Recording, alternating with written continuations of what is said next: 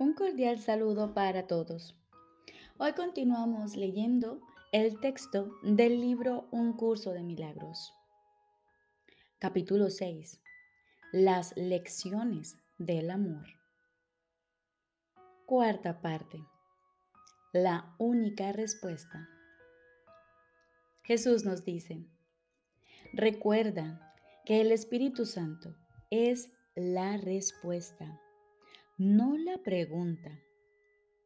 El ego siempre habla primero. Es caprichoso y no le desea el bien a su hacedor. Cree, y con razón, que su hacedor puede dejar de brindarle apoyo en cualquier momento. Si te desease el bien, se alegraría de ello tal como el Espíritu Santo se alegrará cuando te haya conducido de vuelta a tu hogar y ya no tengas necesidad de que Él te guíe. El ego no se considera a sí mismo parte de ti. En eso radica su error fundamental, la base de todo su sistema de pensamiento. Cuando Dios te creó, te hizo parte de Él. Por eso es por lo que el ataque no tiene cabida dentro del reino. Hiciste al ego sin amor y por consiguiente, él no te ama. No puedes permanecer dentro del reino sin amor, puesto que el reino es amor. Crees estar privado de él. Esto le permite al ego considerarse a sí mismo algo separado y externo a su hacedor. Y de ahí que hable en representación de la parte de tu mente que cree que tú estás separado y que eres algo externo a la mente de Dios. El ego planteó entonces la primera pregunta que jamás se hizo. Pregunta que él jamás podrá contestar. La pregunta, ¿qué eres? Representó el comienzo de la duda. Repito, la pregunta, ¿qué eres? representó el comienzo de la duda. Desde entonces, el ego jamás ha contestado ninguna pregunta, aunque ha hecho muchas. Las actividades más ingeniosas del ego no han hecho más que enmarañar la pregunta, pues dispones de la respuesta y el ego te tiene miedo. No podrás entender el conflicto hasta que entiendas plenamente el hecho fundamental de que el ego no sabe nada.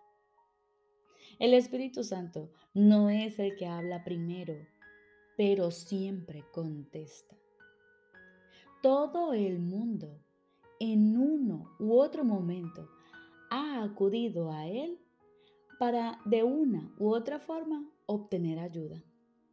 Y Él ha contestado.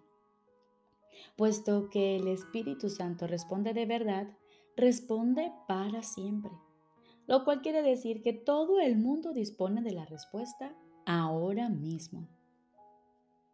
El ego no puede oír al Espíritu Santo, pero cree que parte de la mente que lo hizo está en su contra.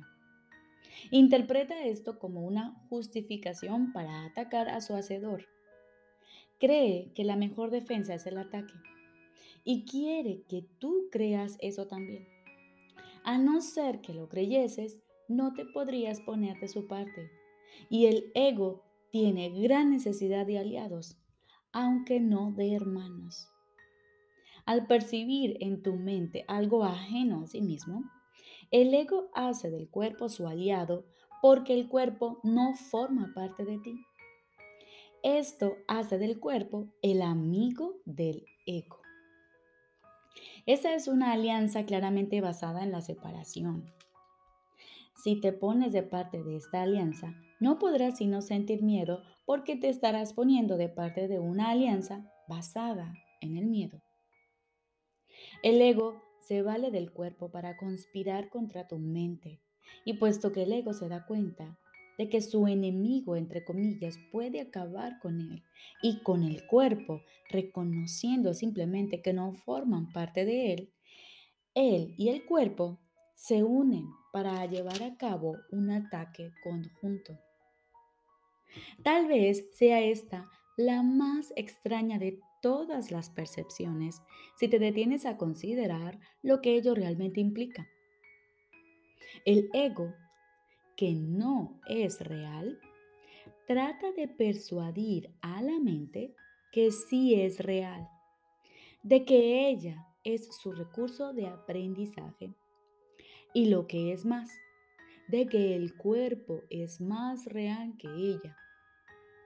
Nadie que esté en su mente recta podría creer semejante cosa. Y nadie que está en su mente recta lo cree. Escucha, pues, la única respuesta del Espíritu Santo a todas las preguntas que el ego plantea. Eres una criatura de Dios, una parte de su reino de inestimable valor que Él creó como parte de sí mismo. Eso es lo único que existe y lo único que es real. Has elegido un sueño en el que has tenido pesadillas, pero el sueño no es real y Dios te exhorta a despertar. Cuando le oigas, no quedará ni rastro de tu sueño porque despertarás. Tus sueños contienen muchos de los símbolos del ego y estos te han confundido. Eso se debe, no obstante, a que estabas dormido y no te dabas cuenta de ello. Cuando despiertes, verás la verdad a tu alrededor y dentro de ti. Y ya no creerás en los sueños, porque esos dejarán de ser reales para ti. El reino, en cambio, y todo lo que allí has creado será sumamente real para ti porque es hermoso y verdadero. En el reino no hay ninguna duda acerca de lo que eres y de dónde te encuentras.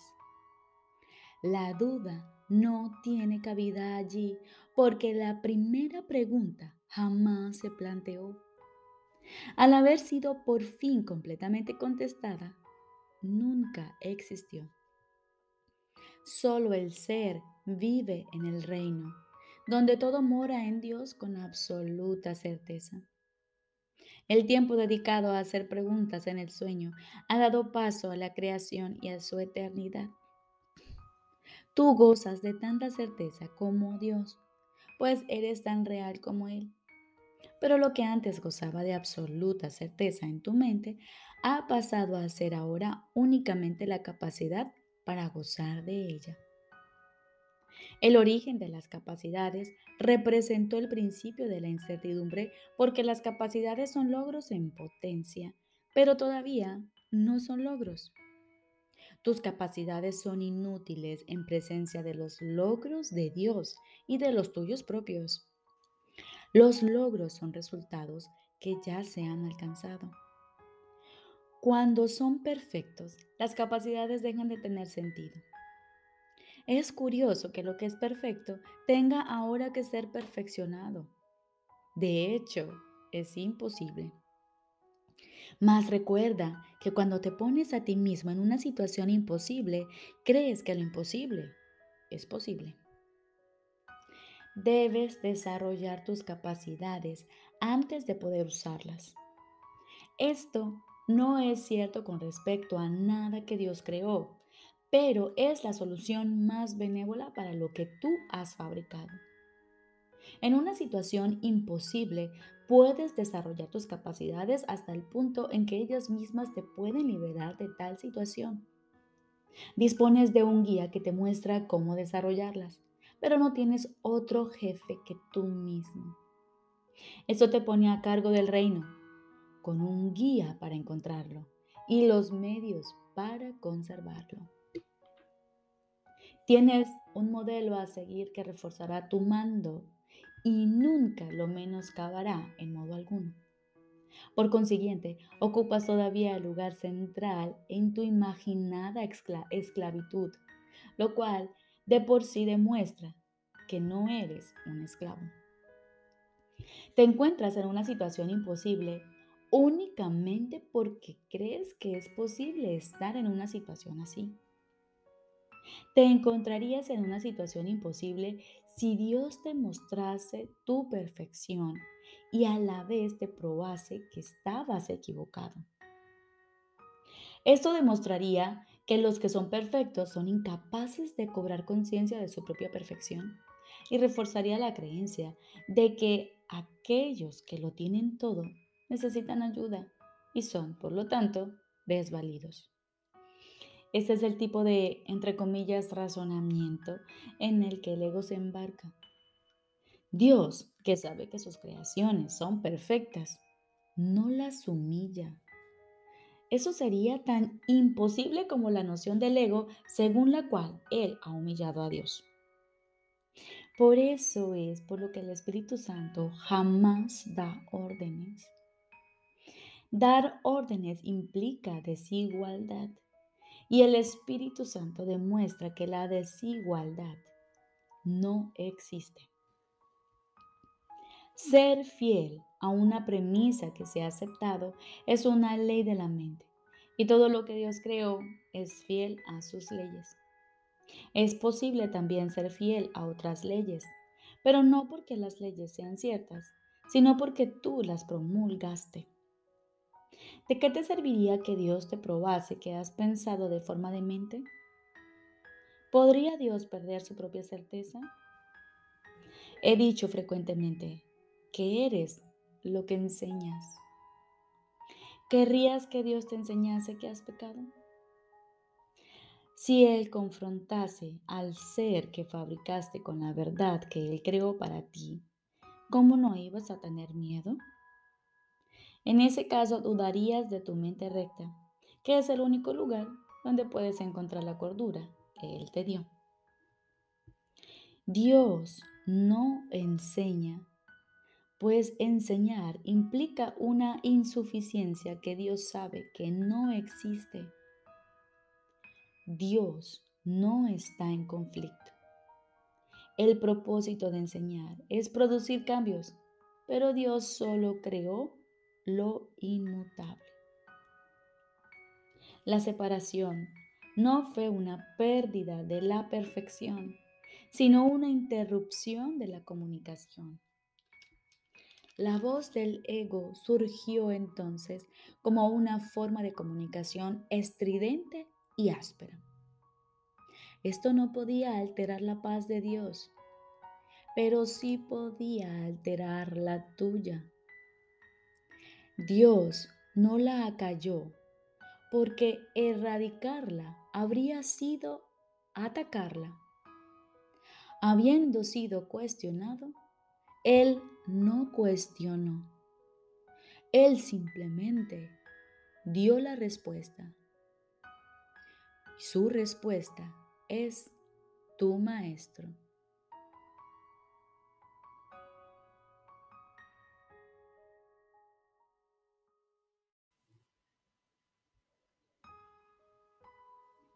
Ahora continuamos con el libro de ejercicios. Lección número 42.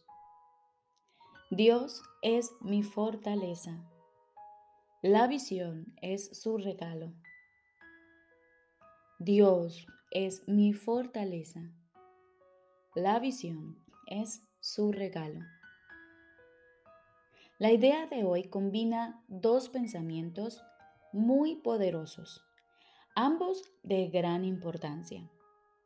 Plantea también una relación de causa y efecto que explica por qué tus esfuerzos por alcanzar la meta del curso no pueden ser en vano. Verás porque esa es la voluntad de Dios. Es su fortaleza, no la tuya, la que te da poder. Y es su regalo, no el tuyo, el que te ofrece visión. Dios es ciertamente tu fortaleza y lo que Él da es verdaderamente dado. Esto quiere decir que lo que puedes recibir en cualquier momento o lugar, donde quiera que estés y en cualquier circunstancia en la que te encuentres. Tu paso por el tiempo y por el espacio no es al azar. No puedes sino estar en el lugar perfecto, en el momento perfecto. Tal es la fortaleza de Dios. Tales sus dones. Hoy llevaremos a cabo dos sesiones de práctica de 3 a 5 minutos cada una. Una tan pronto como te despiertes y la otra lo más cerca posible de la hora de irte a dormir. Es mejor, no obstante, esperar hasta que puedas sentarte tranquilamente por tu cuenta en un momento en que te sientas listo, que preocuparte de la hora en sí. Da comienzo a estas sesiones de práctica repitiendo la idea de hoy lentamente mientras miras a tu alrededor. Dios es mi fortaleza la visión es su regalo. Luego, cierra los ojos y repite la idea otra vez, aún más despacio que antes. Dios es mi fortaleza. La visión es su regalo.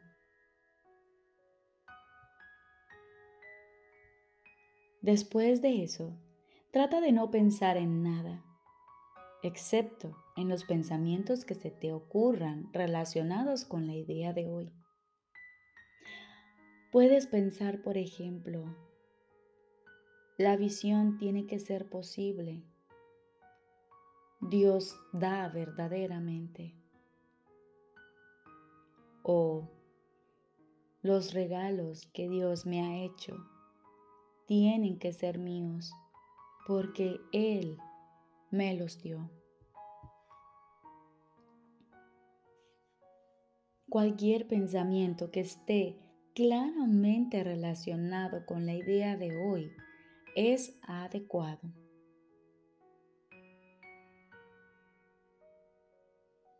De hecho, Tal vez te asombre la cantidad de entendimiento relacionado con el curso que algunos de tus pensamientos reflejan. Déjalos que te vengan sin censurarlos. A menos que notes que tu mente está simplemente divagando y que es obvio que has permitido que se infiltren pensamientos irrelevantes. Es posible también que llegue un punto en el que parece que no te van a venir más pensamientos a la mente.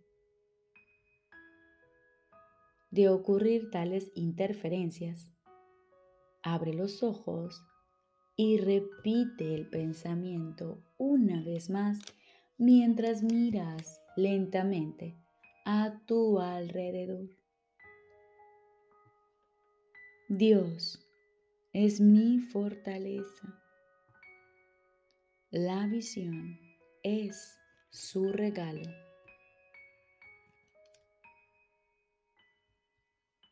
Abre los ojos y repite el pensamiento una vez más mientras miras lentamente a tu alrededor.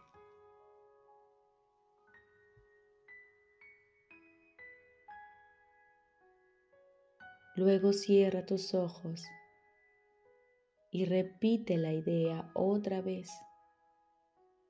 Y continúa buscando en tu mente pensamientos afines. Recuerda, no obstante, que en conexión con los ejercicios de hoy no es apropiado que te esfuerces por encontrar pensamientos afines. Trata sencillamente de hacerte a un lado y dejar que te vengan a la mente por su cuenta. Si esto te resulta difícil, es mejor pasar la sesión de práctica alternando entre repeticiones lentas de la idea con los ojos abiertos y luego con los ojos cerrados, que esforzarte por encontrar pensamientos adecuados. No hay límites en el número de sesiones de práctica cortas que podrían resultarte beneficiosas hoy. La idea de hoy es uno de los pasos iniciales en el proceso de unificar tus pensamientos y de enseñarte que estás estudiando un sistema de pensamiento unificado que no carece de nada que sea necesario y en el que no se incluye nada contradictorio o irrelevante. Cuanto más a menudo repitas la idea de hoy durante el transcurso del día, más a menudo estarás recordando que el objetivo del curso es importante para ti y que no lo has olvidado. Recordemos. Lección número 42. Dios es mi fortaleza y la visión es su regalo. Dos sesiones de práctica de 3 a 5 minutos cada uno será suficiente. Te deseo un feliz y maravilloso día.